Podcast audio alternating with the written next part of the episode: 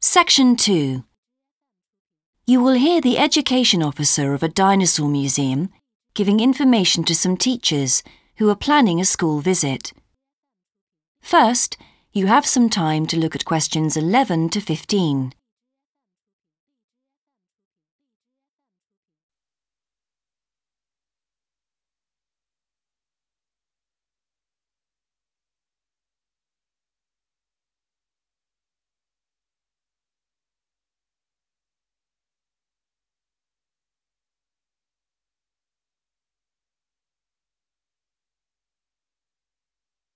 Now listen carefully and answer questions 11 to 15.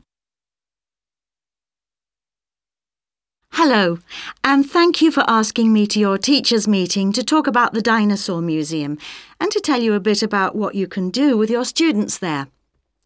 Well, let me give you some of the basic information first. In regard to opening hours, we're open every day of the week from 9am to 8pm except on Mondays when we close at 1.30pm. And in fact, the only day in the year when we're closed is on the 25th of December. You can book a guided tour for your school group any time that we're open. If you bring a school group to the museum, when you arrive, we ask you to remain with your group in the car park. One or more of the tour guides will welcome you there and brief you about what the tour will be about. We do this there because our entrance is quite small and we really haven't got much room for briefing groups in the exhibition area. As far as the amount of time you'll need goes, if you bring a school group, you should plan on allowing a minimum of 90 minutes for the visit. This allows 15 minutes to get on and off the coach 45 minutes for the guided tour, and 30 minutes for after tour activities. If you're going to have lunch at the museum, you will of course have to allow more time. There are two cafes in the museum with seating for 80 people. If you want to eat there, you'll need to reserve some seating, as they can get quite crowded at lunchtime.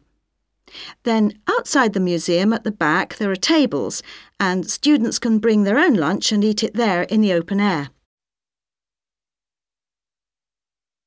Before you hear the rest of the talk, you have some time to look at questions 16 to 20.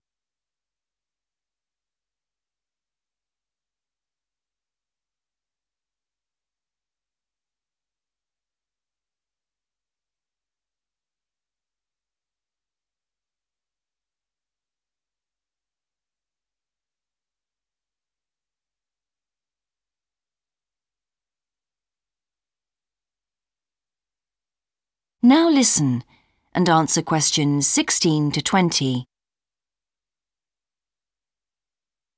When the students come into the museum foyer, we ask them to check in their backpacks with their books, lunchboxes, etc. at the cloakroom before they enter the museum proper. I'm afraid in the past we have had a few things gone missing after school visits, so this is a strict rule. Also, some of the exhibits are fragile and we don't want them to be accidentally knocked.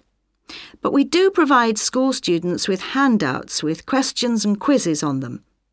There's so much that students can learn in the museum, and it's fun for them to have something to do. Of course, they'll need to bring something to write with for these. We do allow students to take photographs. For students who are doing projects, it's useful to make some kind of visual record of what they see that they can add to their reports. And finally, they should not bring anything to eat into the museum or drinks of any kind. There are also a few things that students can do after the tour. In the theaterette on the ground floor, there are continuous screenings of short documentaries about dinosaurs which they can see at any time, we used to have an activity room with more interactive things like making models of dinosaurs and drawing and painting pictures, even hunting for dinosaur eggs. But unfortunately, the room was damaged in a bad storm recently when water came in the roof, so that's closed at the moment. But we do have an IT centre where students have access to CD ROMs with a range of dinosaur games. These games are a lot of fun But they also teach the students about the lives of dinosaurs, how they found food, protected their habitat, survived threats, that kind of thing. And um, I think that's all I have to tell you. Please feel free to ask any questions if you would like to know anything else about. That is the end of section two.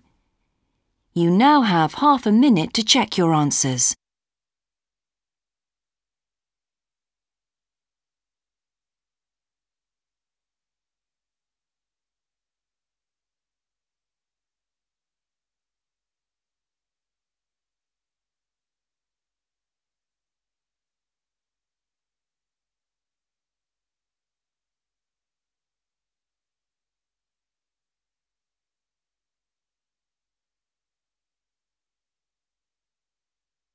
Now turn to section 3.